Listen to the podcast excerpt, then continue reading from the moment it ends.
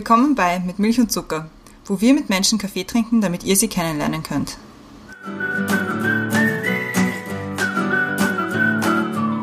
Willkommen zurück bei Mit Milch und Zucker. Wir haben eine neue Gästin bei uns. Nachdem es eine neue Woche ist und wir eine neue Folge mit Milch und Zucker aufnehmen. Und unsere heutige Gästin ist die Elma. Hallo. Hallo. Die Elma ist 23 und vom Beruf Studentin. Wer auch wieder da ist, natürlich, ist die Brenda. Hi. Hi. Hi. Ich bin sehr excited heute. Ja, ich weiß, ich, ich, ich merk's. ich bin auch wieder da. Wegen mir. Ja, natürlich. Sehr gut. Natürlich. Es liegt vielleicht bedingt am Thema. Deswegen. Los, erzähl schon. Bist du auch so excited? Unheimlich. Weißt du schon, welche Geschichte ich erzählen werde? Ich hoffe nicht. Schauen wir mal. Wir haben gerade vorher darüber geredet. Ah ja, die. Ja? Ja, ist okay. Die kannst du erzählen. Okay. Also, wir haben uns ein Thema überlegt, also es ist jetzt nicht so unobvious, was, über, über was wir reden können. Ich bin total glücklich, dass ich jetzt endlich eine Stunde lang darüber reden darf. Und, aber wir versuchen in unserem Thema eine Überschrift zu geben. Und die Überschrift wäre Bosnia is under my skin, it is the place you cannot, cannot leave behind. Weiß nicht, ob du das Zitat kennst. Nein. Es ist von Paddy gesagt. Okay. Ich werde danach erzählen, wie es weitergeht. Es geht dann ein bisschen anders weiter. Aber ähm, ich bin bei Ashton sehr beeindruckt in Bosnien. Mich hat Bosnien auch ab der Minute 1 irgendwie beeindruckt. Deswegen rede ich auch so gern drüber. und deswegen bin ich froh, dass wir darüber reden können. Und nehme ich mal positiv. Und nicht nur über Krieg, Unheil und grausliche Sachen, sondern auch mal ein bisschen Werbung machen können hier. Voll. Bist du einverstanden? Sehr, ja. Gefällt mir. Das finde ich gut. Dann fangen wir aber gleich mal mit den Questions to Go an. Mit unserem Schnellfrage-Antwort-Spiel. Bist du bereit? Ja, ich hoffe. Buch oder Kindle? Buch. Radio oder Fernsehen? Fernsehen. Als Kind wollte ich werden. Anwältin. Am Wochenende mache ich am liebsten Gar nichts. Meinen nächsten Urlaub verbringe ich in. Im Burgenland. Großstadt oder einsame Insel? Großstadt. Nutella oder Eurocrema? Schwierig. Nutella im Zweifelsfall.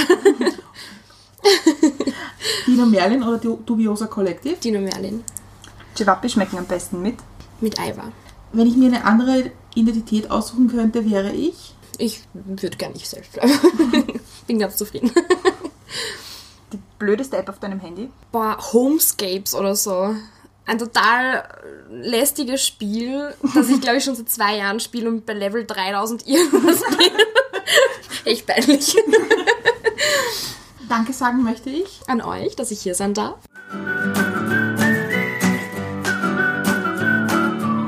Perfekt. Questions to Go gemeistert. Äh, mit Bravour, muss man sagen. Also, Wahnsinn, zack, zack, zack. Danke für die Blumen. Und wir starten jetzt auch gleich mit unserer ersten allgemeinen mit Milch- und Zuckerfrage, wo wir dann vielleicht schon ein bisschen ins Thema reinkommen. Und zwar ist das, was ist oder war ein guter Kaffee für dich? Tja, das ist jetzt. Ähm, ich hoffe, ich mache mir jetzt keine Feinde. Ich trinke keinen Kaffee. Ist nicht so, ist nicht so unüblich, wie man glaubt. Okay, na gut. Na, ich habe mir gedacht, ich habe mir schon äh, gedacht, vielleicht machst du mir jetzt einen bosnischen Kaffee oder so und dann hätte ich ihn ablehnen müssen, weil ich trinke wirklich keinen Kaffee. Ich mag Kaffee überhaupt nicht. Damit kann ich die Frage eigentlich nicht so ganz beantworten. Ich trinke sehr gern Tee. Also auch wenn du dann mit, mit Freunden auf Kaffee, äh, halt, Ja, ich gehe mit Leuten auf einen Kaffee und trinke dann einen Tee. genau, das wäre eine Frage gewesen. Aber du könntest uns prinzipiell erzählen, wie man bosnischen Kaffee macht. Weil ich muss dazu sagen, ich habe das mal sehr gut können. Ich war das sehr, ich war das sehr geübt.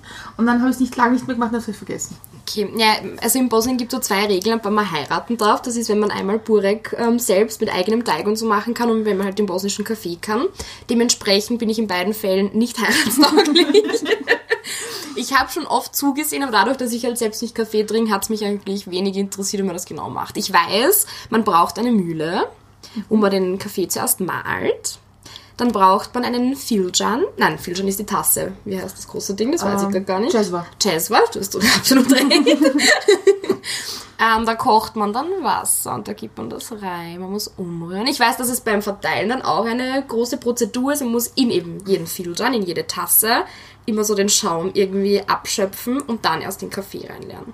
Also alles in allem ist Kaffee machen in Bosnien halt nicht irgendwie einen Knopf drücken und darauf warten, dass man ihn trinken kann, sondern das Ganze selbst ist irgendwie schon so Teil der Zeremonie und man sagt ja auch irgendwie, es gibt glaube ich kein Land in der Welt, vielleicht noch die Türkei annähernd, aber wo man so lange einen Kaffee trinken kann wie in Bosnien. Da ist es wirklich eine Kunst, eine Mini-Tasse Kaffee irgendwie über zwei Stunden zu trinken, weil man es so genießt. so in etwa. Ah, hast du schon mal gekostet? Ja. Und Nein. nicht? Also mein Problem habe ich eher mit dem Kaffeegeschmack. Also das Bittere oder so. Genau. Ja. Einfach Kaffeegeschmack. Ich, kann, ich esse auch kein Tiramisu zum Beispiel. What? Okay. Ja. Also dem Kaffee kann ich das durchgelernt, aber Tiramisu, wow. Sympathiepunkte sammle ich heute gerne. Aber ich glaube, ich glaub, Burek selbst machen, ich glaube, das ist schon, also allein den Teig, das ist eine Wissenschaft. Ich habe schon oft probiert und Ja. er war jedes Mal essbar. Okay. Aber noch nicht so, dass ich jetzt, keine Ahnung, Gästen den präsentieren würde oder Ja. so. Also es ist wirklich schwierig. Vor allem halt den Teig so gut hinzubekommen, der muss ja dann total geschmeidig sein, dass man ihn gut auseinanderziehen kann. Also es gibt ja auch verschiedene Arten. Man kann ihn dann ausrollen, man kann ihn über die Oklagia, also diesen Holzstab, drüber legen und dann eben einfach so dran ziehen. Man kann es mit Öl machen und einfach so auseinanderziehen. Gibt es viele verschiedene Möglichkeiten. Aber das ist leider viel leichter, als es sich anhört. Aber wenn du zum Beispiel jetzt äh, irgendwie Freunde einlädst oder so und sagst, du, du kochst was und ist es so irgendwie das Erste, was du denkst, irgendwie, also versuchst du schon das Bosnische irgendwie einfließen zu lassen oder bist du dann eh so, dass du sagst, irgendwie Pasta und fertig? Oder versuchst du schon hin und wieder auch mal zu zeigen, was Bosnien auch zu bieten hat?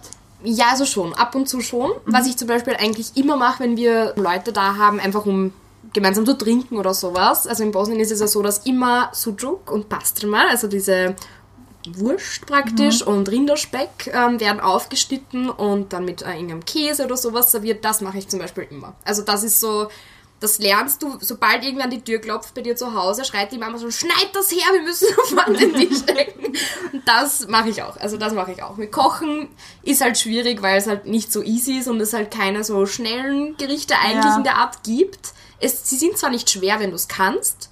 Du kannst, also die meisten bosnischen Speisen sind so, dass du tagelang davon irgendwie leben kannst. Was ja auch irgendwie, glaube der. Sinn dahinter ist, voll Sarma, ja, wochenlang. Ja.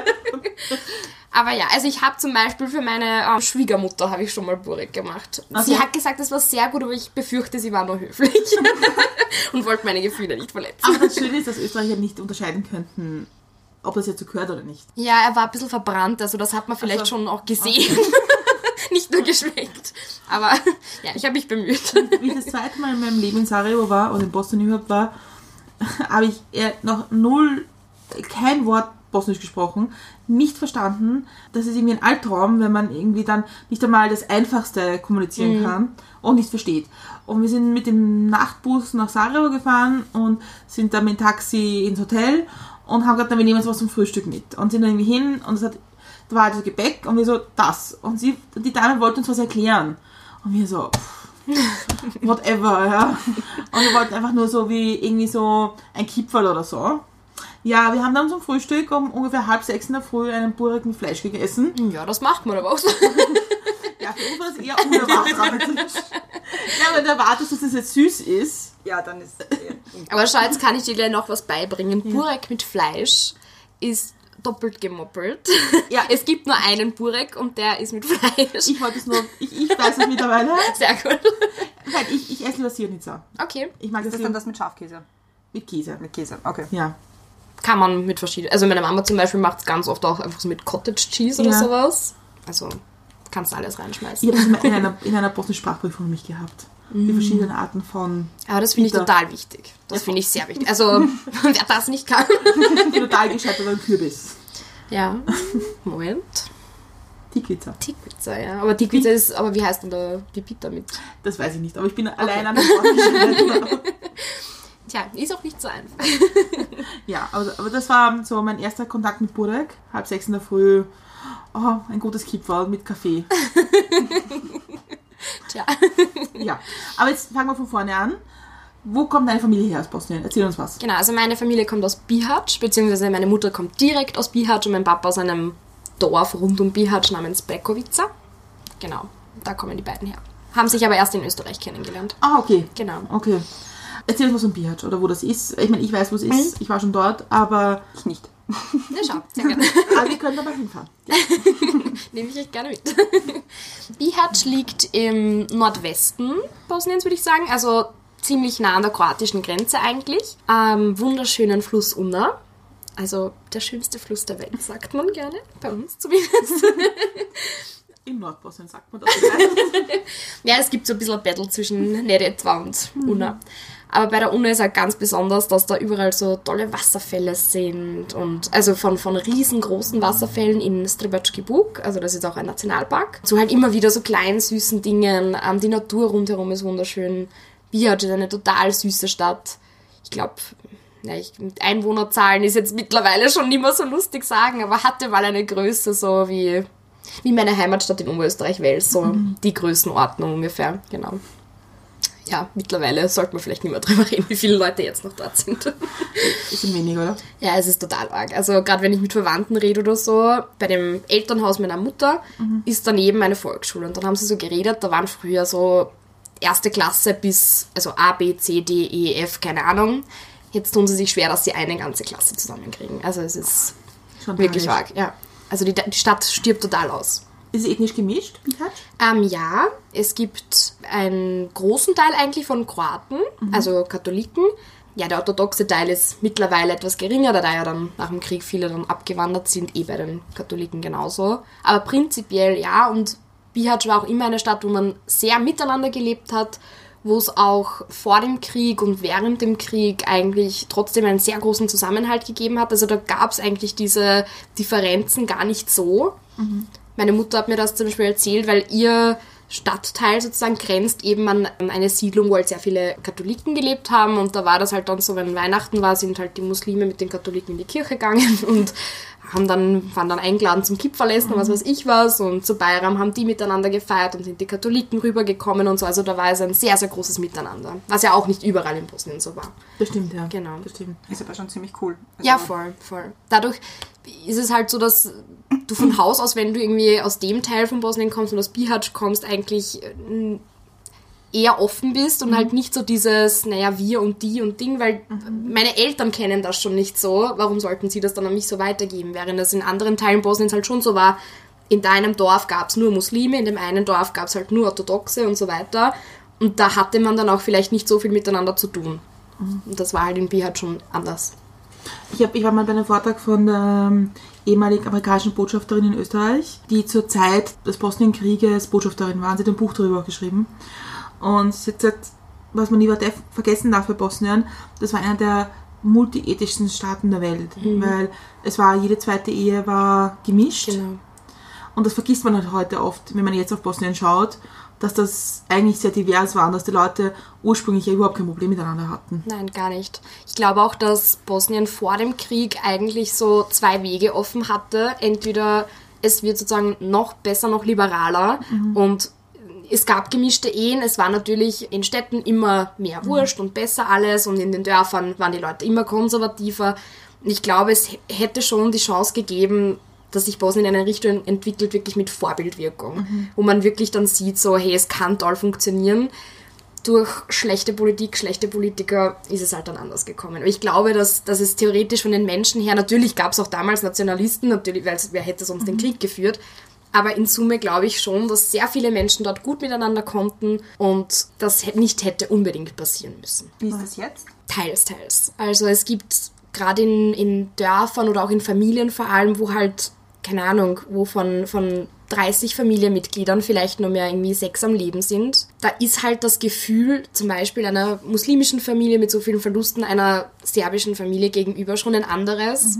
Wie jetzt zum Beispiel in einer Stadt, wo Bihac, wo auch Tote, irgendwie, wo Soldaten gefallen sind und so weiter, aber halt nicht in diesem Ausmaß und man vielleicht dann leichter drüber wegkommt, leichter verzeiht, leichter irgendwie in die Zukunft gehen kann, als noch mit diesem akuten Schmerz eigentlich, weil es halt in meiner Generation doch noch sehr viele gibt, wo ich habe auch meinen Onkel zum Beispiel, mit den habe ich nie kennengelernt, aber der ist auch im Krieg gefallen.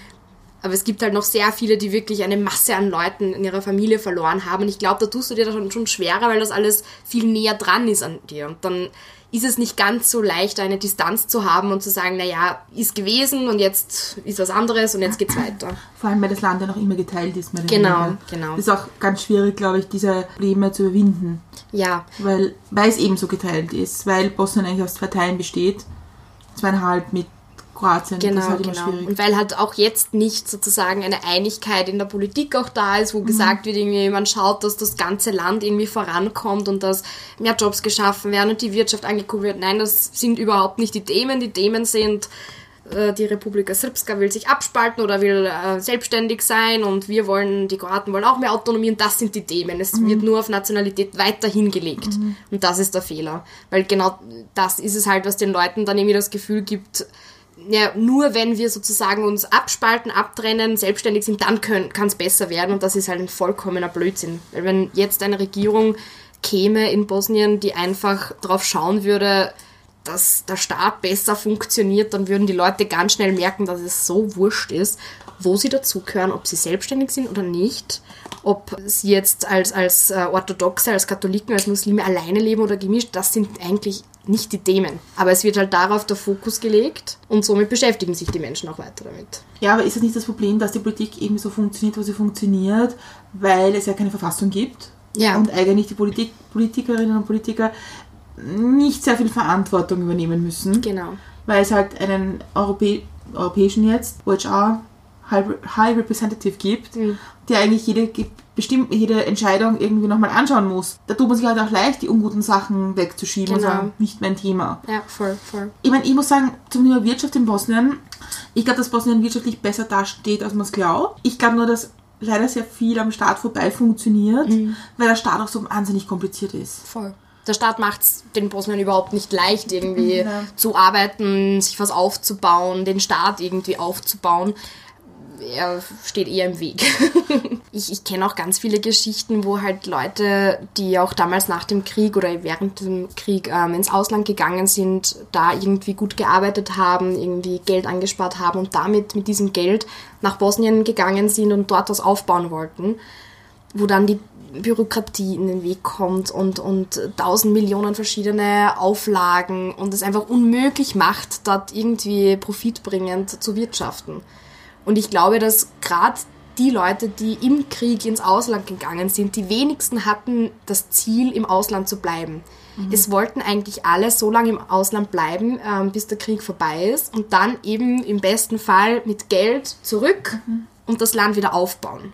Und das haben dann einige probiert und haben gesehen, das funktioniert nicht. Und es ist ja auch jetzt so, Bosnien hat eine total hohe Rate an, an, an Maturanten, an Uni-Absolventen, wo praktisch an der Jobwunschliste kein einziger Job irgendwie so steht, ich will das und das arbeiten, sondern ich will nach Deutschland, ich will nach Österreich, weil sie einfach keine Perspektive in Bosnien sehen. Und das schwächt natürlich den Staat immer weiter, Ja, total. wenn die ganzen gescheiten Köpfe auswandern. Wobei ich aber ein leichtes Shoutout geben muss für die, für die Wirtschaftspolitik Bosniens, weil als ausländischer Investor die Regelungen für Steuern schon sehr positiv sind. Weil Stimmt. der Punkt ist einfach, wenn man Gewinne nicht entnimmt, sind sie steuerfrei und so weiter. Also ist schon sehr cool, muss ich sagen. Prinzipiell ja, aber ich glaube, dass bei, gerade bei großen Firmen oft das Gefühl noch da ist, dass Bosnien so instabil ist und deswegen keine großen Investitionen getätigt werden wollen. Das ist halt noch ein bisschen ein Problem. Aber reden wir über die schönen Dinge. Voll. reden wir über die schönen Dinge von Bosnien. Und zwar, wo sollte man unbedingt hinfahren in Bosnien? Was sollte man sich anschauen? Gut, also zuerst mal ein bisschen ähm, Lokalpatriotismus, unbedingt nach Bihać fahren. Wie gesagt, eine sehr süße Stadt, ähm, wunderschöner Fluss, der direkt durch die Innenstadt fließt, mit auch geschichtlich ein bisschen was zu sehen.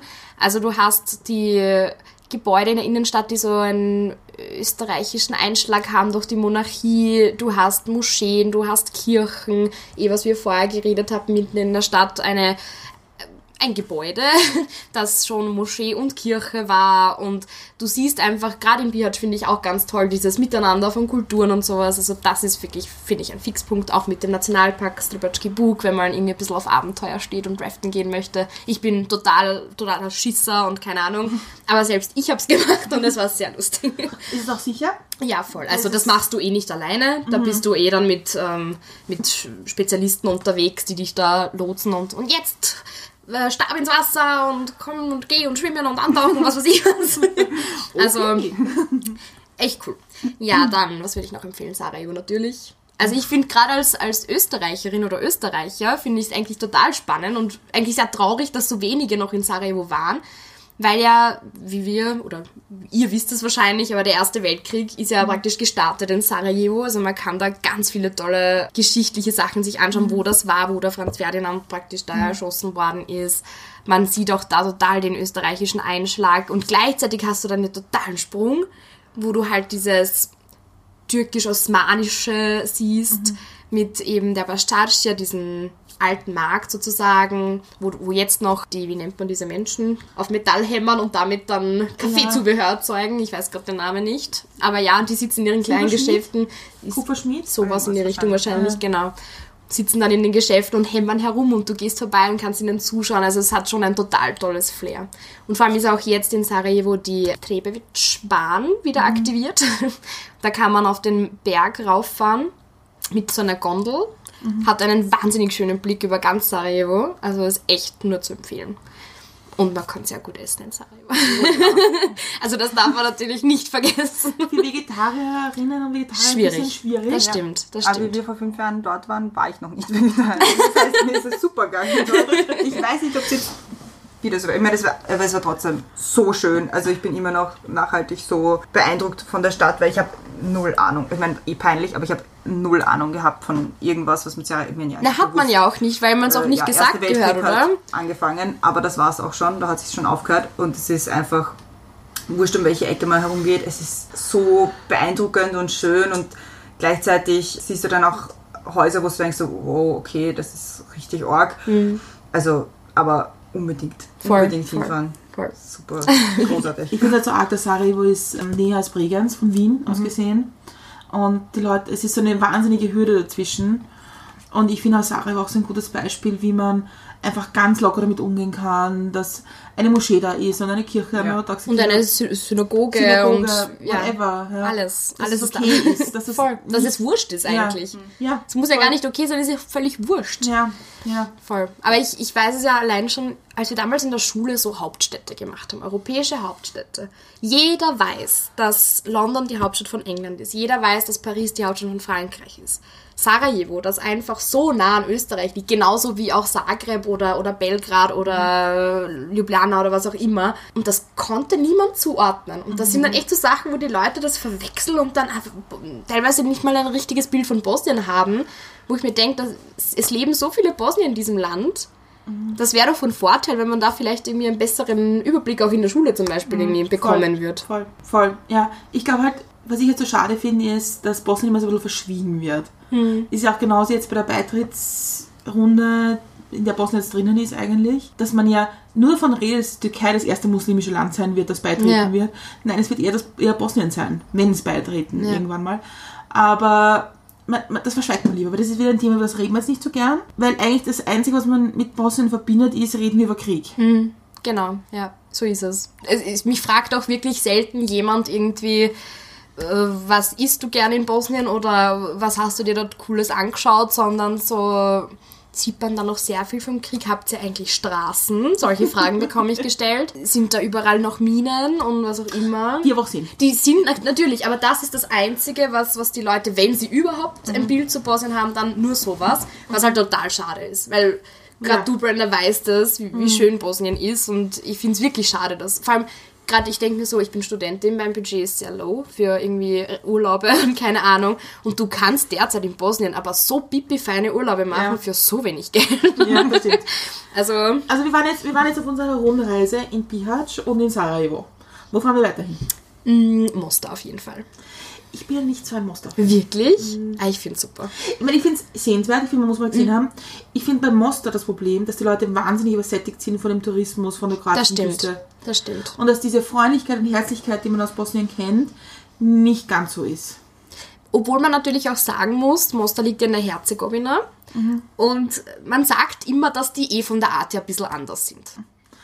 Sagt man, weiß ich nicht. Aber ich habe also ich habe sie in Mostar alle sehr freundlich empfunden. Vielleicht nicht ganz so, ja eh, wie du sagst, übersättigt wahrscheinlich einfach, weil Mostar ist neben Sarajevo und vielleicht teilweise sogar noch mehr als Sarajevo mehr. überlaufen als wir dort waren, und das ist ja sehr untypisch für Bosnien, waren da auch chinesische Touristen und Amerikaner und das hast du in Bosnien in dem Ausmaß normalerweise nicht. Ja. Du hast, wenn dann, die Leute, die eh aus Bosnien sind und wieder halt nach Hause kommen sozusagen und dann vielleicht ein paar Deutsche, Österreicher, nicht so viele, sowas in die Richtung, aber so wirklich international, da siehst du halt echt Sarajevo, aber sehr stark in Mostar und da kann es sein, dass die Leute dann eher schon ein bisschen abgehärtet sind. Ja, war dann, wir, waren dann, wir wollten dann bei der, bei der berühmten Brücke von Mostar, waren wir essen und wollten, wollten Chiapi essen und ich habe mich, ich hab mich auch sehr bemüht, das auf Bosnisch zu bestellen. Hat nicht so taugt. Normalerweise freuen sie sich sehr. Ja, der war komplett genervt, weil Okay. es war, ich fand zu langsam einfach. Ah. Und ich habe mit Brot bestellt, also wie man es halt isst, mit Brot und Eiweiß und so. Und ja, und dann kommt es halt mit Pommes und Ketchup und ich denke mal, Ja, total touristisch einfach. total touristisch. Ja. Und ich habe es ja probiert. Also, und das hat mich dann bisschen genervt. Also es waren ein paar so Sachen. Mm, okay. Ja, vielleicht war das auch nur ein einmaliges schlechtes Erlebnis. ja, nein, aber es ist im Vergleich zu Sarajevo, es ist halt schon anders. Es ist Voll. Du hast auch in Mostar, äh, finde ich, kannst du jetzt nicht so ein Touri-Programm durchziehen. Also in Mostar hast du die alte Brücke, Mhm. die du sehen musst. die neue Brücke. Äh, Die neue, alte, alte, neue, wurscht. die Brücke. Aber, und halt diese Altstadt, aber du hast jetzt nicht so ein riesen Kulturprogramm, was du fahren Ja, kannst eigentlich. Und wir haben halt eben damals auch so eine, also ich mit meinem Freund so eine Rundreise gemacht, äh, Roadtrip im Auto durch ganz Bosnien. cool. Voll. Und da war mein Mostar eh nur drei Tage. Und das war für uns halt, wir waren davor äh, eben in Sarajevo total je, jedes Museum besucht, alles angeschaut irgendwie. Und dann in Mostar einfach echt den ganzen Tag nur irgendwo gesessen, gemütlich was getrunken, gegessen, wieder ein bisschen spaziert, wieder hingesetzt. Ja, also, und es ist so vom, vom, äh, von dem Ausblick, den du auch hast auf, auf die Neretva eben und mit diesen Bergen rundherum. Also es ist schon ein sehr schönes Ambiente. Das dort. stimmt, Nein, das, ist schon, das, das stimmt schon. Ja, es ist, es ist wunderschön, aber ich glaube, das, ist das hat das, das Dubrovnik ging.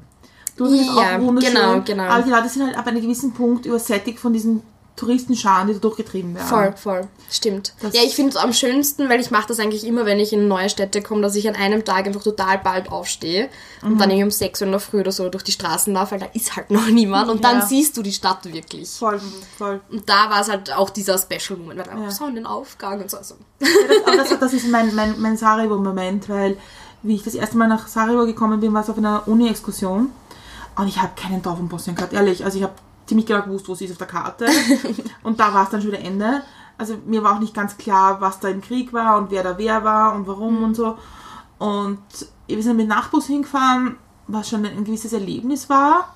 Irgendwie so, wo man dann so um zwei in der Nacht aus dem Bus getrieben wird und jetzt ist eine Stunde Pause und man denkt sich, echt? Doch nur schlafen. Aber ja. Und wir sind nach Sarajevo gekommen beim Sonnenaufgang, wir waren die letzten Leute im Bus. Und der Busfahrer hat gesagt, naja, für 10 Euro führe ich mich gleich zum Hotel und passt. Und wir sind durch Sarajevo gefahren, das ist die Stadt irgendwie gerade so munter geworden.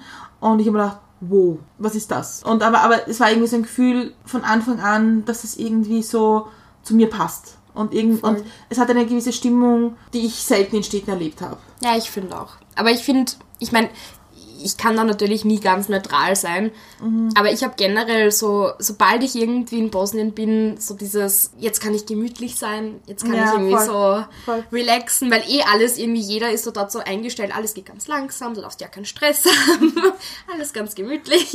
Und das setzt, finde ich, bei mir sofort ein. Also wenn Ja. ich über der Grenze bin, dann geht der österreichische Stress sofort verloren. bin ich Aber total gechillt. auch so, oder? Ja, voll. Es ist, so, es ist einfach Es extrem entschleunigt, genau, ja, es entschleunigt voll, ja. Genau, und das, also ich hatte das in Mostar auch so. Ich Ja. finde, es ist wirklich hübsch dort, einfach so diese Innenstadt.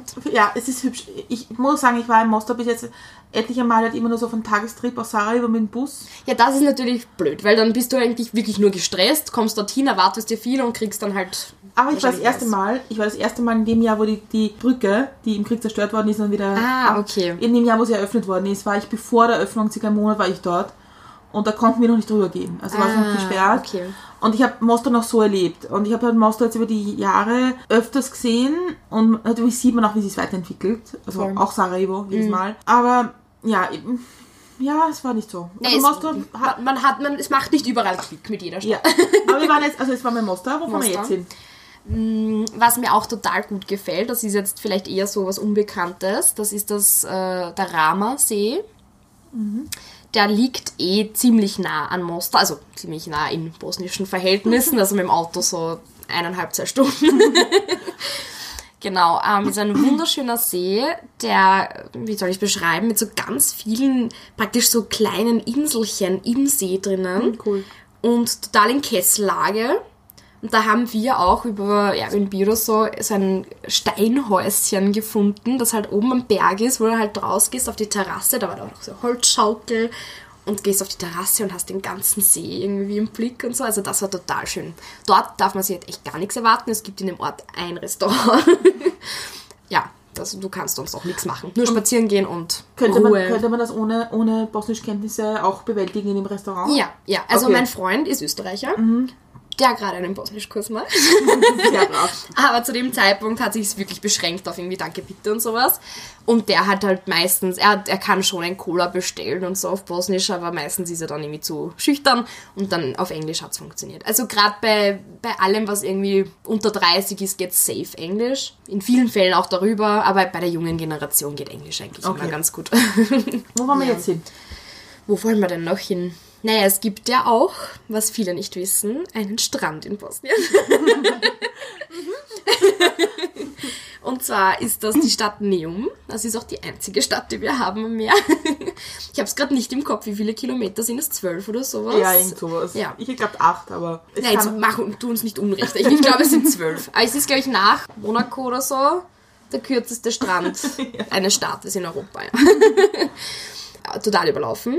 Dadurch, dass es halt irgendwie die einzige Stadt ist, die Bosnien am Meer hat. So jeder, der irgendwie ein bisschen patriotisch ist, der fährt dann natürlich dorthin ans Meer. Nee, ist nicht noch billiger im Vergleich zu der, der, der martinischen Küste in Kroatien. Ja, also es ist der Schnitt von, von bosnischen Preisen schon höher dort, aber wahrscheinlich ein bisschen billiger. Aber dadurch, dass halt auch sehr wenig Angebot ist, also auch an Apartments oder so, da ist halt einfach nicht viel da. Also, ja, geht, geht so. Aber schön ist es natürlich trotzdem. Wohl schauen wir, wie lang es schön bleibt, wenn da jetzt diese Brücke kommt, die Kroatien Ja. baut, weil die haben wir dann praktisch im Blick. Das ist eher bitter. ja, das Was ist das für eine Brücke? ähm, es ist praktisch vor, dem, vor der bosnischen Küste, geht da noch dieser Streifen im Meer Kroatien. Und jetzt wollen die vom Festland Kroatien auf äh, diese Insel, Halbinsel, Insel, eine Brücke bauen. Weil man sich, glaube ich, sparen will, den Korridor für die Gäste, für die Touristen, die Genau, die nach Dubrovnik wollen und genau, darunter, die müssen jetzt durch einen Korridor durch Bosnien durch. genau, Okay. Und das will man um. umgehen. Und damit hast du aber, Ja. wenn du dann, also so wie ich das jetzt mitbekommen habe, wenn du am bosnischen Strand stehst, schaust du dann irgendwie auf diese Brücke Brücke. teils. Ja. Schön. Jo. ist wie es ist. Ich warte noch immer auf zwei Orte, die dir jetzt kommen. Okay. Ja, ich weiß nicht, was willst du denn hören? Na, aber was ist eines der wichtigsten Sehenswürdigkeiten, die es in Bosnien gibt? Meinst du Srebrenica? Nein. Okay. Ähm, Das ist ich eine weiß ja nicht, andere Sehenswürdigkeit, aber du sprichst. Was, meinst du denn jetzt? Pyramiden. Ah, die Pyramiden. da war ich aber noch nicht. Also das kann ich nur vom, vom Lesen berichten. Warst du schon dort? Ich bin vorbeigefahren und ich Okay. glaube, ich weiß, welche gemeint sind. Also ich bin, habe diese Tour nicht gemacht. Also es ist in der Nähe von Sarajevo. Nein, das, Visoko. Visoko, ja, aber das Ja. ist schon... Also in der Nähe, also ich glaube, es ist schon ein Stückel. Naja, es ist... Weil wir waren, Es wo ist wir in Autobahn. Tuzla waren, haben wir über... Ist eine okay, Autobahn. ja gut. An einen der Dann muss, es, dann muss es in der Nähe von Sarajevo sein. Ja, ja, das gibt's. Und also, mein, also ich habe zwei Lieblingsorte in Bosnien außerhalb von Sarajevo. Also außer die, die du schon gesagt hast. Mhm. Nämlich Travnik. okay, da war ich selbst auch noch nicht. Ja, wunderschöne Stadt. Also ich finde Travnik wahnsinnig beeindruckend, weil das ist also zwischen, es ist ungefähr vielleicht zwei Stunden von Sarajevo wahrscheinlich. Sowas nicht. im, im Landesinneren. Und dort haben sich die Osmanen hin zurückgezogen, wie äh, die Österreicher, also KNK dort war. Und es war praktisch der Sitz der, der Osmanen in Bosnien. Und es ist auch die Stadt mit den meisten Moscheen nach Sarajevo. Ich glaube, die Bevölkerung sogar mehr und ganz viele kleine. Und es ist so in den Berg reingebaut und liegt aber an, an einer Quelle von einem Fluss. Das ist total nett dort. Da gibt es ja auch diese, diese Burg, oder? Und diese Burg gibt es auch, Genau. ja. Gibt's auch mit, ja. Und das ist halt eine, eine interessante Mischung, weil das halt dort genau K&K mit Osman, also dem ehemaligen osmanischen Teil trifft. Und ist irgendwie so klein und süß. Mhm. Also, Ja, ich, ich habe selbst nicht gesehen. Ivo And- Andrić, Andrić kommt ja, von voll. dort. voll. Der einzige Natur, äh, Nobelpreisträger von Bosnien. Stimmt. Die alle Ethnien für sich be beanspruchen. Ja, natürlich. so ist es überall am Balkan. Sobald jemand irgendwas Tolles macht, sagt, na, aber die Uroma, die war von da. Und, und Jajce. Ich finde Jajce auch wahnsinnig schön. Ich auch nicht. Ja, ist der alte Königssitz von Bosnien. Also es gab ja einen bosnischen Mhm. König und der ist dort gesessen. Das ist eigentlich zwischen, ist eigentlich am Weg nach Bihać. Ja, Also zwischen, ja, Ja. ja, irgendwie. und das hat in der Stadt einen Wasserfall und eine Klippe und die Stadt ist auf die Klippe raufgebaut. Cool. Das ist echt cool. Das ist echt schön. Also unbedingt googeln, die Fotos allein sind schon Ja, ja. echt cool. Ja. Und die und Jugoslawien wurde gegründet dort. Das wusste ich zum Beispiel gar Mhm. nicht. Ich habe mir die Zahl angeschaut. Eigentlich sollte ich dich jetzt irgendwie befragen, weil ich glaube, du kennst dich besser. Ja, aber ich glaube, das ist immer so, wenn man Tourist irgendwo hinkommt, wenn man das anders irgendwie. Stimmt, ja. Stimmt, wahrscheinlich. Ah, das sind meine Lieblingslieder. Und, ich- und natürlich bin ich total, finde es total wichtig, dass jeder Mensch mal in, in Potosari war, in Srebrenica. Weil ich glaube, das muss man schon auch gesehen haben. Ja, es ist, ich habe immer so ein innerliches Sträuben gegen so diesen Kriegstourismus. Ja. Es ist wahrscheinlich wichtig, aber es ist halt, ich weiß nicht. Und ich, ich habe halt immer die Befürchtung, dass irgendwie, wenn es geschmacklos gemacht wird. Und ich war selbst noch nicht in Srebrenica, aber ich weiß auch nicht, wie es dort funktioniert, aber wenn dann dort irgendwie zu groß Tourismus betrieben wird, ob das nicht dann irgendwie so, Ich finde es in dem Fall ganz wichtig, weil Srebrenica, also ich war nicht in der Stadt selber, ich war nur in Potosari, dort wo das Gedenkzentrum ist, wo die Fabrik war, wo das begonnen hat irgendwie alles. Und das liegt ja heute in der Republika Srpska. ja, Also im Serbischen. Deswegen finde ich schon ganz wichtig, dass es nicht, dass es schon gezeigt wird, dass da Leute hinkommen. das auf jeden Fall, ja. Weil wie wir hingefahren sind, hatte ich unser Bus verfahren, also Privatbus. Und wir haben es nicht mal geschafft, so richtig dorthin zu kommen, weil jeder Mensch immer fragt, so, Potosari gibt es gar nicht. Ja. Ja, das, das ist halt arg. Und da ist es halt schon wichtig auch zu sagen, nein, gibt's doch. Und vor allem nein, wir zahlen hier in KM und nicht in Dinar. Ja, ja. Also das war schon für mich irgendwie wichtig. Ich finde, dass Potosari wahnsinnig gut gemacht ist. Also für, für Leute, die sich mit der Geschichte auseinandersetzen, mit dem Genozid von Srebrenica. Weil die Guides durch, das, durch den, den Friedhof sind Überlebende. Das ist natürlich dann Das doppelt schlimm und, und, und interessant aber auch. Ja, was ich sehr interessant finde, ähm, es gibt eigentlich auf dem, auf dem Friedhof, auf dem Gedenkfriedhof keine Regeln. Also es wurde uns zum Beispiel auch nicht gesagt, dass man als Frau ein Kopftuch aufsetzen sollte. Das war kein Thema. Was ich einerseits schwierig finde, weil es Überlebende sind und ich finde, dann gehört sich das auch. Aber andererseits kann man nicht jedem, der hinkommt, sagen, du musst wissen, wie das jetzt ist. Ja, voll. Also das ist ein bisschen schwierig. Und, wir, und dann gibt es gegenüber in der ehemaligen Fabrik, Batteriefabrik, gibt es gibt's ein bisschen eine Ausstellung und da wird der Film gezeigt, BBC-Reportage, Craft McGrave. Und wir hatten das Glück, dass noch die einer der Mütter von Srebrenica, die erst letztes Jahr gestorben ist, Mhm. dass die uns dort noch geführt hat und das ist schon beeindruckend. Also, diese, also die Frau war beeindruckend, Ja, muss ich sagen. Und man muss dazu sagen, wir sind damals auf einer Studienreise gewesen, die nicht so ganz gut organisiert war. Weil wir sind nämlich aus Belgrad gekommen Okay. mit einem serbischen Bus. Und wir sind dort angekommen auf dem, auf dem, auf dem Gedenkfriedhof und der, unser Guide, ein Überlebender, sagt als erstes zu uns, naja, ich spreche kein Serbisch, aber wir werden uns schon verstehen. Hm. Und das war schon so pff, schwierig. ja. Und die Mutter von, eine der, also die Mutter, die wir dort getroffen haben, der Frauen und Mütter von, von Srebrenica, die ja auch die Prozesse angestrengt haben, hat dann gefragt, ob sie mit uns nach, Sa nach Sar- Sarajevo mitfahren kann. Im serbischen Bus. Mit einem serbischen Fahrer. Und äh, eine Freundin von mir, die gedolmetscht hat, war irgendwie so, ja, aber setzen Sie sich zu uns und so. Und sie so, Kinder, nein, also es ist jetzt lang genug her und ich kann normal mit anderen Menschen sprechen und ich habe kein Problem damit. Und da denkt man sich, stark. Ja, da denkt man sich, bei dem, was sie miterlebt Mhm. hat, das muss man auch können. Ja, das ist genau das, was ich vorher Mhm. gemeint habe. Wenn du halt wirklich so stark betroffen bist, dann kann ich das auch nachvollziehen eigentlich, wenn man sagt, ich, ich will nicht, ich, ich mag nicht mit denen, weil wenn es wirklich Mhm. dich so direkt betroffen hat und das ist ja alles noch nicht so lange her in Wahrheit, Ja. dann ist das noch doppelt und dreifach so stark von der Frau, wenn die da so drüber stehen kann und sagen kann, naja, Ja. ist, ist vorbei.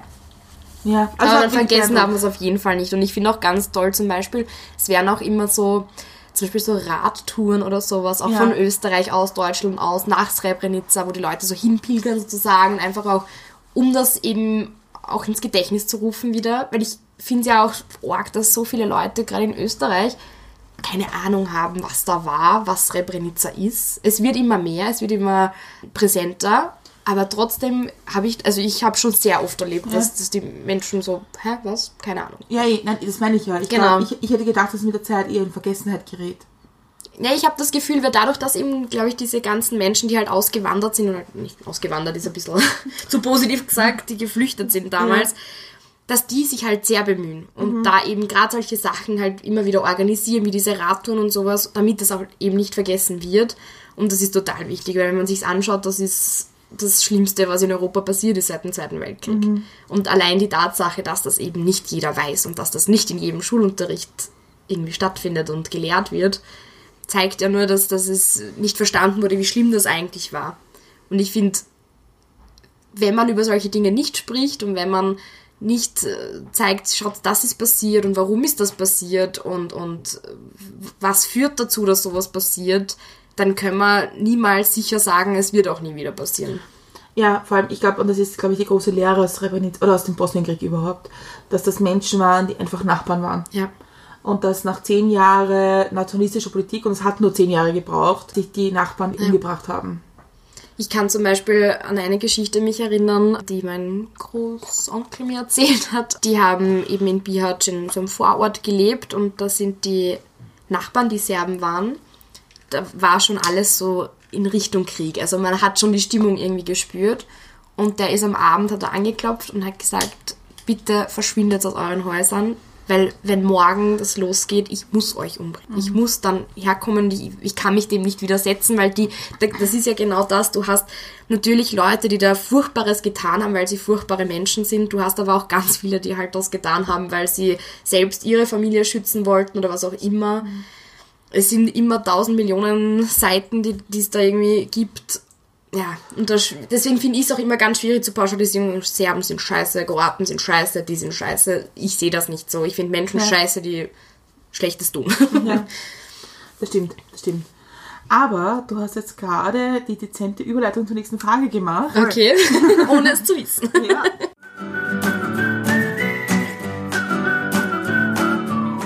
Zweite Frage für dich, die zweite große Frage. Und zwar, was sind Menschen oder Ereignisse, die dich geprägt haben? Boah. Ich habe dich doch gefragt, ob ich mich irgendwie vorbereiten kann. Hm. Schwierig. Ich glaube, in meinem Leben gab es eigentlich nicht so die Ereignisse, so bam und jetzt was passiert. Sie sind eher so Geschichten oder längerfristige Sachen. Also was mich auf jeden Fall geprägt hat, ist in meiner Kindheit ich bin ja 96 auf die Welt gekommen, also das war noch nicht so lang nach dem Krieg. Und wir sind da echt gefühlt jedes Wochenende nach Bosnien gefahren. Ganzes Auto immer vollgeräumt gehabt mit allem möglichen zum Essen, Zucker, Waschmittel, Kleidung, äh, was, was man halt so brauchen kann und alles immer nach Bosnien gebracht. Ich weiß auch noch, dass ich damals regelmäßig, immer wenn es nach Bosnien ging, davor, Mama so, du ausmisten, weil vielleicht können wir wieder was mitnehmen. So, das sind so die, wir sind immer nach Bosnien gefahren und haben da immer total viel Zeug mitgeschleppt, weil die einfach nichts hatten dort. Und haben die halt sehr lang wirklich unterstützt dort. Und also das hat mich geprägt. Ich war wirklich in meiner Kindheit sehr viel in Bosnien. Wurde dann halt, umso besser die Lage dort wurde, umso weniger sind wir halt dann gefahren. Also das hat mich, glaube ich, schon geprägt. Auch das irgendwie ein bisschen zu haben. Ich war, obwohl ich, ich meine, ich hatte wirklich nie Probleme mit irgendwie Rassismus oder sowas. Ich bin ja auch irgendwie total österreichisch. Ich habe keinen Akzent, ich habe keine andere Hautfarbe, man sieht es mir nicht auf den ersten Blick an. Ich war in einer Schule, wo, wo ich die einzige Ausländerin war und so. Also ich bin total österreichisch eigentlich aufgewachsen, aber du hast ja trotzdem den Namen, man weiß, die kommt von woanders und so. Also war ich nie hundertprozentig Österreicherin. Aber genauso, wenn ich nach Bosnien gefahren bin, bin ich nie richtige Bosnierin. Weil ich bin immer die von draußen. Ja, das war die Diaspora, oder? Genau, ich bin immer Diaspora und man merkt halt, äh, oder beziehungsweise jetzt weniger. Früher hat man es mehr gemerkt beim Reden bei mir im Bosnischen. Nicht ähm, an der Aussprache oder sowas, einfach weil das Vokabular halt irgendwo fehlt. Weil du dich halt als Kind mit deinen Eltern hauptsächlich irgendwie unterhältst, so wann ist das Essen fertig und keine Ahnung. Und wenn du dann älter wirst und beginnst dann irgendwelche wichtigen Diskussionen zu führen oder so, da fehlt dir dann das Vokabular, da hat man das dann gemerkt. Und dann kam das halt auch immer so. Also ich hatte halt lange so das Gefühl, so was bin ich eigentlich? Ich habe mich nie als hundertprozentige Österreicherin gefühlt, noch nie als reine Bosnierin und habe dann lange gebraucht, um zu verstehen, dass ich muss mich ja auch gar nicht irgendwie eindeutig als irgendwas fühlen. Es ist eigentlich wurscht. Ich bin Österreicherin mit bosnischen Wurzeln und habe das, das ist an mir bosnisch und das ist an mir österreichisch und Was ist an dir bosnisch? äh, meine Gastfreundschaft. Also bei mir kommt niemand zu mir rein, ohne dass er irgendwas gegessen hat oder zumindest getrunken, aber im Normalfall immer gegessen. Ich komme auch nie mit leeren Händen. Ich nehme immer irgendwas mit. Bin sehr ordentlich und sauber. Man sagt, dass bosnische Frauen einen leichten Putzfimmel haben. Das trifft wahrscheinlich auf mich auch zum Teil zu. Aber auf der anderen Seite bin ich total österreichisch, was so österreichische Ordnung und Pünktlichkeit und äh, Systematik angeht. Und wenn du irgendwie in Bosnien von Amt musst oder so, pff, also da kriegt der Österreicher mir schon eine richtige Krise. Ja, also ich habe irgendwie so echt von beiden Seiten irgendwas. Ja, natürlich habe ich schon ein bisschen, glaube ich, die bosnische Mentalität irgendwo. Oft irgendwie habe ich das Gefühl, auch so bei Feiern oder so, ich brauche immer einen guten Jugo, damit die Party losgeht. Also ich will jetzt keinem Unrecht tun, es gibt sicher auch lustige Scherz. Aber ich verstehe dich. Ja, also die Mentalität ist wahrscheinlich ein bisschen anders. Ich bin sehr laut, ich lache laut, ich rede viel. Die bosnische Musik. Also ich, ich höre eh von bis alles, aber auch ganz viel bosnische Musik. Und eigentlich umso älter ich werde, immer mehr. Ich glaube so, als ich so 13, 14 war, da war das halt nicht cool. Da wollte ich halt irgendwie, keine Ahnung, Hip-Hop. Und ich glaube auch, also bei mir war es, ich hatte immer das starke Gefühl, irgendwie so, ich möchte unbedingt nicht auffallen. Ich möchte so sein wie alle anderen. Und habe dadurch vielleicht auch am Anfang, als ich noch jünger war, nicht so sehr einfach zugelassen, dass ich halt auch andere Musik höre oder dass ich halt zu Hause auch was anderes esse als Schnitzel und Kasperzeln oder keine Ahnung. Und erst dann so nach und nach merkt man, es ist ja auch okay, ist ja völlig wurscht und niemand findet das scheiße, weil es eh positive Sachen Gott sei Dank nur Ja. sind. Aber ich glaube, ist ganz gut, wenn man so eine Mischung aus beiden hat. Und ist dir das auch schon mal passiert, dass dir irgendwer gesagt hast, na, aber die sprechen aber gut Deutsch? Ja, ganz oft. Ganz oft. Und ich finde das immer so furchtbar, weil ich weiß noch, ich war in der Volksschule einfach die Beste in Deutsch. Ja. Ich hatte immer nur Einser und keine Ahnung. Ich hatte echt noch nie. Und vor allem, das ist für mich halt auch nichts Besonderes. Ich sehe auch irgendwie eigentlich eher Deutsch als meine Muttersprache, weil in Deutsch bin ich wirklich sehr vertraut mit der Sprache und kann irgendwie alles mit der Sprache machen. Im Bosnischen hapert schon irgendwie jetzt an irgendwelchen tollen Fachwörtern oder sowas. Und da so eine Frage gestellt zu bekommen, ist halt so, pff, Habt ihr zu Hause Deutsch gesprochen? also nein, ich habe schon mit meinen Eltern immer Bosnisch gesprochen, aber meine Mama war halt, als ich klein war, schon so, wenn wir aus dem Haus gehen, im Supermarkt redet man Deutsch. Und ihr war das auch immer ganz wichtig und sie hat halt, als ich wirklich sprechen, ähm, zu sprechen, sprechen, zu lernen begonnen habe, so. Keine Ahnung, wenn sie mir gesagt hat, was blau auf Bosnisch heißt, dann hat sie es mir auch auf Deutsch gesagt und so. Also ich habe irgendwie beides so mitgelernt, war früh im Kindergarten, was vielleicht auch ein Vorteil war. Meine Mama, mein Papa haben jetzt sehr viel gearbeitet und ich war als Kind wirklich irgendwie den ganzen Tag im Kindergarten gefühlt. Da fällt es dann auch leichter, Deutsch zu lernen. Ich hatte, also ich war zehn Jahre lang Einzelkind, das heißt, ich hatte nur meinen Freundeskreis. Und mein Freundeskreis waren eigentlich immer nur Österreicher. Oder zumindest keine Bosnier. Also ich hatte auch türkische Freundinnen und sowas, aber wir haben alle miteinander Deutsch gesprochen. Ich glaube, das war zum Teil auch einfach ein Glücksfall, wenn ich so überlege, weil in der Volksschule wir hatten schon ein paar Ausländer sozusagen, aber ich war die einzige Bosnierin und äh, es gab auch genau eine Kroatin, eine Türkin, eine Albanerin und somit gab es dieses nicht irgendwie Muttersprache reden und sowas. Aber hättest du gern eigentlich in der Schule auch Muttersprachenunterricht gehabt? Nämlich, also Muttersprache in Form von bosnischem Unterricht oder Ja, wie immer. bei mir ist es so gewesen, dass dadurch, dass, also meine Mama hat mir schon zu Hause auch dann, als sie gemerkt hat, so jetzt Deutsch kann ich, abgehakt, hat sie dann schon auch geschaut, dass sie mir beibringt, wie man Bosnisch schreibt und sowas. Und ich merke das halt schon bei ganz vielen anderen ähm, Bosnien, aber auch aus sonst ähm, wo aus Ex-Jugoslawien, dass da ganz viel fehlt. Auch bei der bosnischen Grammatik und, und beim Schreiben. Also deine Mutter hat schon geschaut, dass du Bosnisch Ja, sie lernst. hat, genau. Und deswegen, mein Bruder zum Beispiel, also bei mir gab's das Angebot ja nicht, und bei meinem Bruder gab's das. Also der, der ist jetzt eben 13 und der hatte in der Volksschule ähm, Muttersprache sozusagen. Ich weiß nicht, ob es ihm jetzt so viel besser geht darin als, als mir, aber es ist sicher von Vorteil. Also ich glaube, es ist schon, vor allem das Schlimmste ist ja, wenn es Leute gibt, die weder Deutsch gescheit können, noch Ja. die Muttersprache. Ja, mhm. In einem sollte man sich schon irgendwie so richtig gut zu Hause fühlen.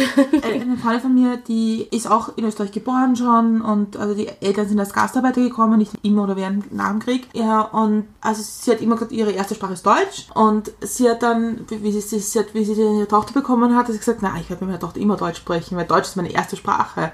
Und ab der Sekunde, wo sie ihr Kind in der Hand gehabt hat, hat sie automatisch Kroatisch gesprochen, ohne es kontrollieren können, zu können. Okay. Weil sie gesagt, das ist so diese, ja, so wie ihre Mutter halt mit ihr geredet ja, hat diese wahrscheinlich. Ki- Lieder oder, oder so. Ja, ich finde ich find ja auch, dass man auf Deutsch einfach nicht so süß mit Kindern reden kann, wie irgendwie auf Bosnisch zum Beispiel.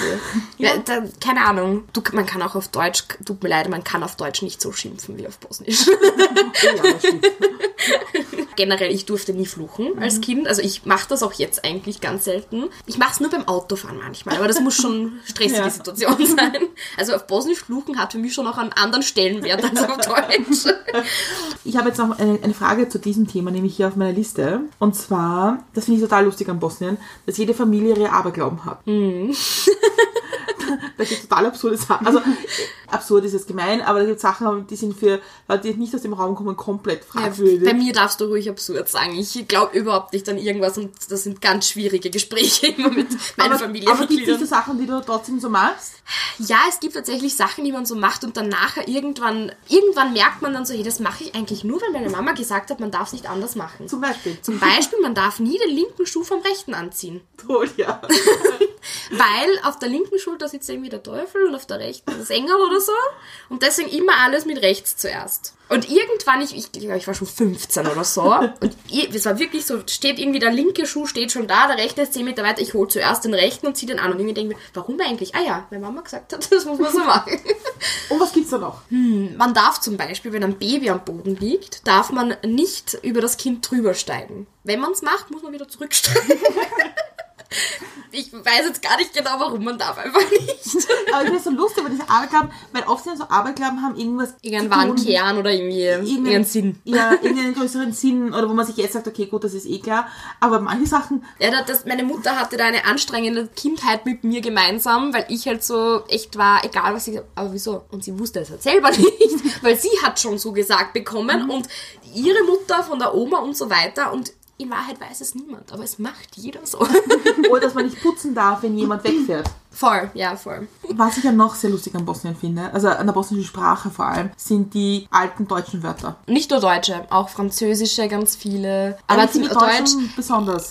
es sind halt so Sachen, wo ich mir halt immer gedacht habe früher, so, dass meine Mama das einfach auf Deutsch sagt und nicht gescheit ausspricht. Zum Beispiel Besteck, Esszeig. Also das, Mama, das heißt Besteck und sie sagt, auf Bosnisch ist es Esszeig. Na sicher nicht. Aber doch. Ja, ich, was gibt's da noch? Ich bin gerade so spontan gar nicht. Sch Schraubenzieher. Schellefzieger.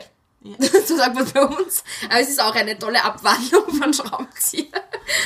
Das finde ich ja in Sarah immer so lustig mit Taxifahrern. Also wie ich meinen Sprachkurs dort gemacht habe, haben wir im, Hot im Grand Hotel gewohnt. Man hat nur Grand Hotel geheißen, das war jetzt nicht so. Nicht grau. Und wenn man den Taxifahrer sagt, ich würde gerne zum Grand Hotel, dann ist so, hä? Ein Grand Hotel. Grand Hotel. Nein, ich finde, also das bist Beste für mich bist ist immer, wenn ich so ähm, bosnische Nachrichten schaue oder so in Bosnien und dann irgendwelche Promis vorkommen.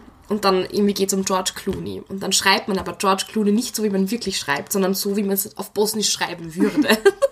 George Clooney. ganz einfach.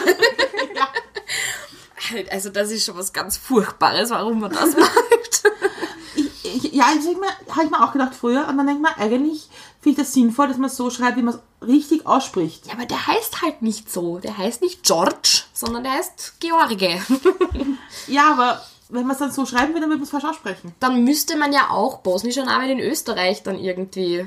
Dann wäre ich nicht Jusic mit C hinten, sondern mit TSCH. Gibt's ja auch. Gibt's ja auch, aber von früher. Ja. ja, aber das, das ist wieder das, was mich wahnsinnig nervt in Österreich, dass im Firmenbuch zum Beispiel, dass die, die Hardchecks nicht gibt. Ja. Ich finde, es ist einfach falsch geschrieben. Du hast einfach über den C einen Strich. Aber zum Beispiel, ich habe das irgendwie, also ich schreibe mein, mein Hardcheck nie. Nein? Ich habe das irgendwie von klein auf so und ich eigentlich, das ist ja noch lustiger, ich heiße ja eigentlich gar nicht Jusic, ich heiße eigentlich Jusic. Und ich habe als Kind irgendwie das immer zu mühsam gefunden, das zu erklären, wie man das dann schreibt, sodass es einfach irgendwann Usage wurde. Für mich heiße ich jetzt auch Usage. Also es ist ganz weird. ja, weil das Itch, das, das schaffen die Leute. Zumindest Ja, irgendwie so IC schreiben. Aber wenn du dann mit Usage daherkommst, puh, da, kommen viele CHs dazwischen immer vor. Ja, das finde ich auch immer ganz furchtbar, weil irgendwie so bei Fußballkommentatoren zum Beispiel, wenn da ein Jugoslawi also ex-jugoslawischer Nachname ist, furchtbar. Also da, da stellt's mir alle Haare auf. Aber dann kommt irgendein, weiß nicht, irgendein Pole oder so daher mit weiß nicht wie vielen X's und Ys und C und das wird perfekt ausgesprochen. Und bei uns, du musst eigentlich nur einmal die merken, IC ist Itch. Das war schon. Aber mein, ich finde es ganz schwierig bei der, es gibt ja diese, diesen Nasenspray. Der Äh, Nasic. ich finde einfach, jeder aus Österreich bin mir sicher, Ja, ja. Nasic sagen, ja, oder? fix. Ich sage auch immer Nasic. Und in der Werbung ist ein Nasik und man denkt sich so, was? falsch, das klingt falsch, das klingt falsch. Ja. Aber die Christiane hat jetzt die nächste Frage für dich. Und zwar, worauf bist du stolz? Gott, ich, jetzt darf ich das meinen Eltern nicht zeigen, ich will ihr Ego nicht zu sehr pushen. Aber ich bin wahnsinnig stolz auf meine Eltern. Also sehr, sehr. Meine Eltern sind ja beide nicht ähm, im Krieg geflüchtet, sondern, also meine Mama, glaube ich, so ein halbes Jahr oder so vorher hergekommen, weil ihre Tante hier gearbeitet hat und sie also hat ihren Job verloren in Bosnien und wollte dann einfach nur über den Winter, über die Ferien herkommen und ein bisschen was dazu verdienen und dann ist der Krieg ausgebrochen, ist da geblieben. Mein Papa wa- war vorher auch schon zum Arbeiten hier und sind halt beide nach Österreich gekommen, so mit gefühlt das, was sie anhatten und irgendwie das war's.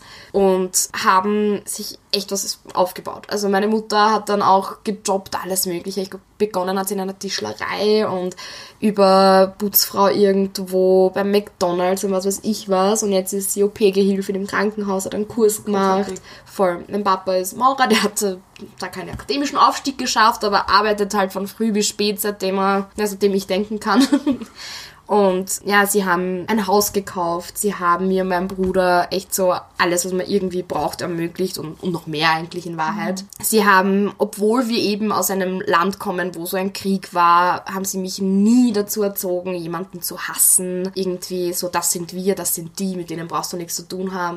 Gar nicht, sondern sie haben immer gesagt, wichtig ist, wie der Mensch ist und keine Ahnung. Und ich finde das schon, wie gesagt, ich würde es verstehen, hätten sie es mir anders beigebracht irgendwo. Aber ich bin sehr stolz darauf, dass es nicht so ist. Und sie haben halt in einem eigenen Leben sehr viel zurückgesteckt. Sie hatten nicht sehr viele tolle Urlaube. Sie hatten oft, äh, meine Mutter hatte ganz lange nicht sehr tolles, hübsches Gewand, aber dafür hatte ich jeden Tag irgendwie ein tolles Outfit im Kindergarten an und die coolste Schultasche was weiß ich was.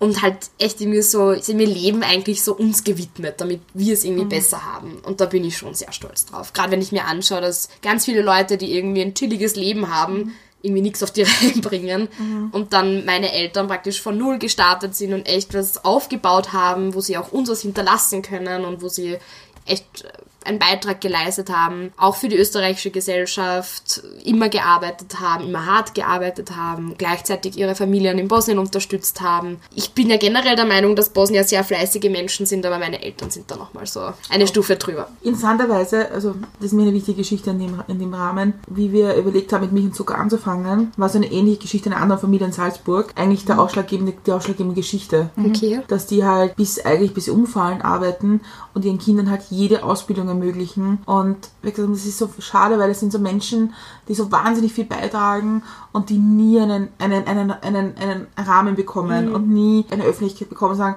das sind aber auch die Menschen, die hier sind. Und das war eigentlich der Grund, warum wir mit diesem Podcast angefangen haben. Voll Eine schön. so eine Geschichte. Voll schön. ja. Ich, ich mich würde interessieren, wie sich deine Eltern fühlen, wenn sie dann hören, nein, eigentlich können die Ausländer raus, weil eigentlich pff, nicht unsere Kultur und Muslime sind schon ganz schwierig. Ja, es ist so teils, teils. Es gibt so einen Grad, bis wohin sie es verstehen, weil sie sagen, es gibt halt doch Leute, die halt sich aufführen, die eben nicht arbeiten, die irgendwie Probleme machen und sowas. Und das ist sicher ein Teil und das ist auch ein Teil der Ausländer, aber das ist halt auch genauso ein Teil der Österreicher. Das ist halt einfach ein Teil der Menschen. Also ich glaube nicht unbedingt, dass es daran liegt, dass diese Menschen von dort und da sind, sondern, und das sehen auch meine Eltern, haben sie immer so gesehen, dass es einfach ein Bildungsstand ist. Und das ist halt einfach ein Fakt, dass in den meisten Fällen, wenn irgendwo eine schlechte Situation ist oder, oder Krieg oder was auch immer, dass halt die herkommen, die müssen. Und das sind meistens ärmere Leute vom Land ohne Ausbildung, weil in einem Staat mit, mit schlechter Wirtschaft wird ein Arzt trotzdem tendenziell eher noch einen Job bekommen, als jetzt ein Fabrikant, der in einer Fabrik arbeitet oder so. Ja. Genau, Hilfsarbeiter, sowas. Damit hast du halt tendenziell eine niedrigere Bildungsschicht. Und die machen halt vielleicht dann auch Probleme oder denen ist es nicht so wichtig, die Sprache zu lernen, denen ist es nicht so wichtig, ähm, ihre Kinder zu fördern vielleicht oder sie wissen nicht, wie wichtig es wäre, ihre Kinder zu fördern. Und in dem Ausmaß verstehen sie es schon. Aber wenn es dann halt wirklich irgendwann nur mehr so rein drum geht, so wie ist der Nachname, welche Religionszugehörigkeit und du bist sofort abgestempelt, das ist halt schon arg.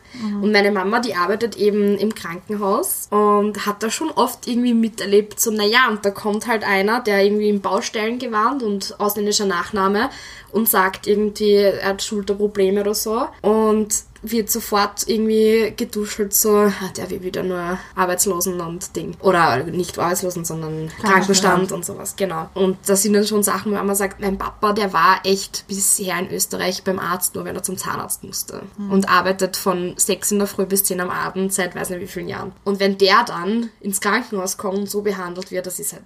Also es sind schon ganz viele Sachen und ich erlebe es halt auch oft, wenn ich in irgendwelchen Geschäften bin oder so und ich halt mit meinem guten Deutsch und da mit den Verkäuferinnen rede, dass ich halt teilweise echt viel besser behandelt werde, als wenn ich da mit meiner Mama hingehe, meine Mama mit denen redet. Und meine Mama, wie es jetzt von der Art her wahrscheinlich nicht sehr viel anders als ich, aber hat halt einen Akzent. Und dass du sofort irgendwie merkst, okay, da ist irgendwie der Umgangston gleich irgendwie ein anderer. Und das sind Sachen, die ich total schade finde, weil natürlich, du hast sicher viele mit Akzent, die irgendwie dann asozial sind oder Ding, aber hast du Österreicher auch. Aber ja, du, du gibst halt denen, die vielleicht nicht so wären, oft auch einen Grund, sich hier nicht zu Hause zu fühlen und sich auch nicht dann weiter integrieren zu wollen. Weil Integration, glaube ich, schon irgendwie so von beiden Seiten irgendwie kommen muss. Natürlich, derjenige, der herkommt, muss die Bereitschaft zeigen. Aber wenn ich das Gefühl habe, ich bin hier eh nicht willkommen oder ich werde sowieso nie mehr sein als ein gut integrierter Ausländer, aber ich werde hier niemals als ein Teil dies, wirklich dieser Gesellschaft gesehen werden, dann lebt man das auch so. Und dann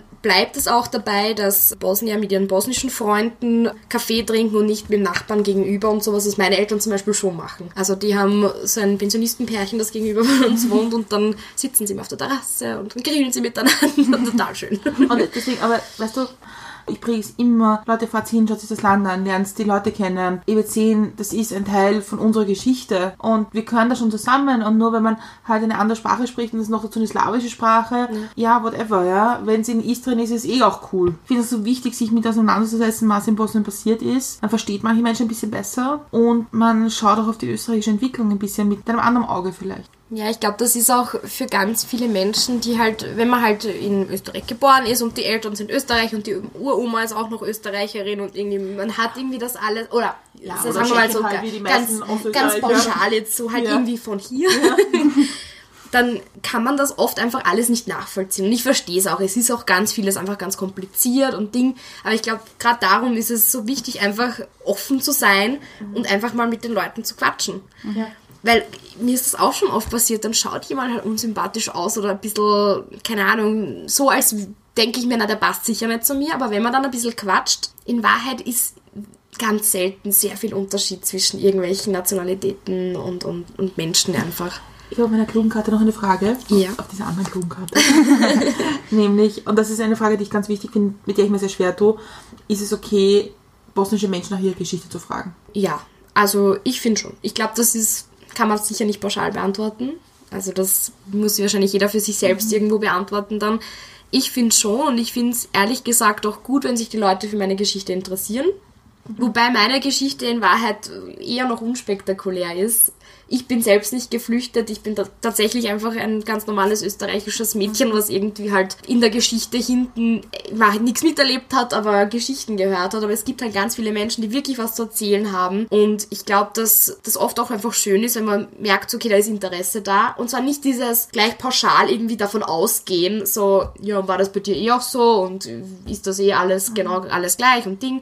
Was mich halt immer ein bisschen stört, sind die Fragen, so ist es wirklich so, dass sich Bosnier und Serben hassen und sowas? Weil das irgendwie so, das setzt doch voraus, oder damit setzt man voraus, dass, dass Bosnier und Serben irgendwie total primitiv sind und pauschal irgendwie sowas sagen können.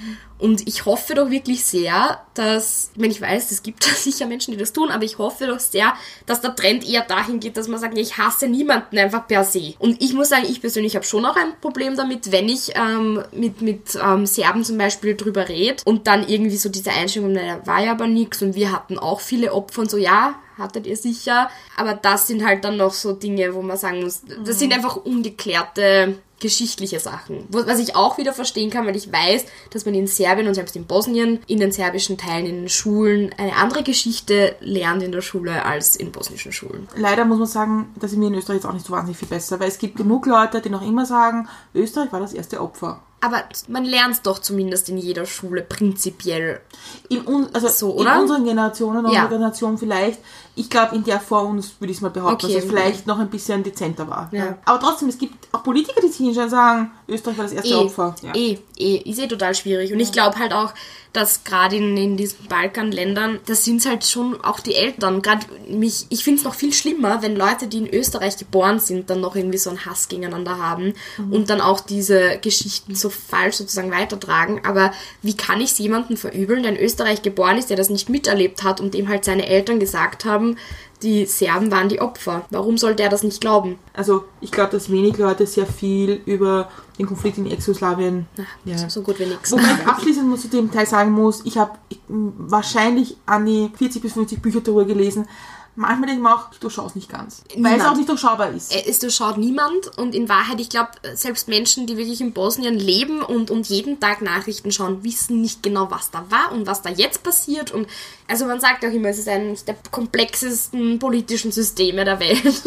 So wie es in Bosnien funktioniert. Ich vielleicht können wir es eh kurz anschneiden mit drei Präsidenten, die halt die einen die Muslime vertreten, die anderen die Orthodoxen, die dritten die Katholi äh, Katholiken. Und das kann man sich vorstellen, wie die Bürokratie dann weiter verläuft und das politische System. Und dadurch zu blicken ist halt ja eine Meisterleistung. Da muss man schon, das muss, das muss ein 24-Stunden-Job, glaube ich, sein, dass man da nichts auslässt. Dieser Witz mit den Ministern. Ja, genau. Wollte ich gerade erzählen. Ja. Me too well. auf, meiner ersten, auf meiner ersten Reise nach Bosnien und da haben wir besucht das Büro des Europarates in Sarajevo und da war eine Österreicherin, ehemalige Familienministerin und sie hat gesagt, sie hat uns das politische System erklärt und gesagt, ja, es gibt eben auf der Bundesebene für alle drei, dann auf der Entitäts-, also Teil, zwei Teile, nochmal von allen und dann bis runter in die Provinzen, Kantone auch noch. Was damit bringt, dass es, glaube ich, 112 Bildungsminister gibt in einem Land von 5 Millionen Einwohnern. Und sie hat gesagt, das, was da rauskommt, ist, dass man sich in eine x-beliebige Straße in Sarajevo stellen kann, in eine Gasse ruft, Herr Minister, und es dreht sich mindestens drei Leute. Das ist die Geschichte von Ja. Aber, weil ich finde, zu Bosnien was anderes noch ganz Wichtiges gehört, nämlich das Lachen, habe ich die letzte Frage für dich in dem Teil. Und zwar, was bringt dich zum Lachen? Eh meistens Geschichten. Ich finde, kein, kein Witzeschreiber, kein ähm, Comedian kann so lustig sein, wie einfach manchmal das Leben ist, oder? Wie so banale Situationen einfach sind. Ich meine, ich habe auch ein bisschen so äh, einen schwarzen Humor und, und auch wenn jetzt irgendwo, keine Ahnung, ein bisschen ausrutscht hinfällt oder so, kann ich auch gut Ja, aber also ich finde wirklich so, es passieren täglich so viele Sachen, man darf halt auch, auch nicht alles so ernst nehmen. Das ist, finde ich, das Schlimmste, weil es ist zehnmal leichter, man lacht über Dinge, als man regt, sich dann auf oder es ist einem peinlich oder was auch immer. Sowas bringt mich, also eh so Alltagssituationen einfach. Kannst du gut über dich selbst lachen? Ja, total. Also es wäre sonst, sonst wäre schlimm. ich, ich bin total chaotisch und, und echt kein perfekter Mensch, wenn ich nicht über mich lachen könnte. Dann hätte ich ein Problem. Aber ist nicht, ist nicht, sind nicht Bosnien auch sehr bekannt für ihren schwarzen Humor? Ja, also es ist in Bosnien gar kein Problem, irgendwie einen Witz zu reißen, wo, wo drinnen in diesem Witz jemand stirbt, äh, keine Ahnung, verschleppt wird oder was auch immer. Das, ja, da kann man drüber lachen. ja, das ist Bosnien.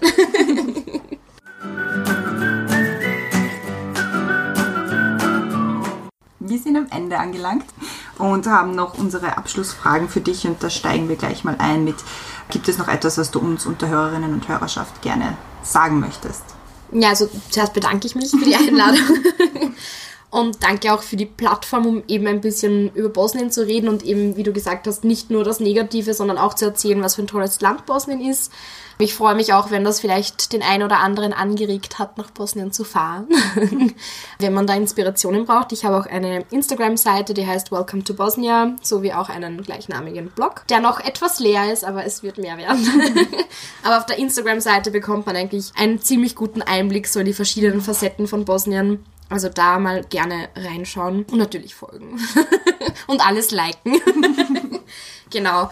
Und ja, sonst, ich bin auch auf Instagram, elmar.jsc, um Eigenwerbung auch zu betreiben. Aber das würde ich mir wünschen, dass einfach Bosnien vielleicht auch als nächste Urlaubsdestination irgendwie im Kopf bleibt. Wir werden es auf jeden Fall, deine Blog und Instagram und alles im Blog verlinken, also in unserem Blog. Sehr cool. www.mitmilchundzucker.at Falls man den nicht kennt. Shameless Self-Plug. Ja, also ich, wollte- also ich darf wieder für uns sprechen. Ja, sprich. Und danke fürs Kommen und für, für die Sehr Ehrlichkeit und für die Offenheit und für das schöne Gespräch auch. Ich mich schon so freut drauf, weil, weil, ja, weil ich einfach so begeistert bin vom Land und von den Menschen und von der Musik und von dem Essen und allem. Und es gehört viel mehr über Bosnien geredet. Ja, das nächste Mal kochen wir dann. Ja, also danke fürs Kommen, Sehr für die gern. Ehrlichkeit und fürs durch ganze Wien reisen. und ich habe jetzt die letzte Frage, die du eigentlich schon beantwortet hast. Und zwar, wie trinkst du jetzt deinen Kaffee? Tja, gar nicht. Thank you.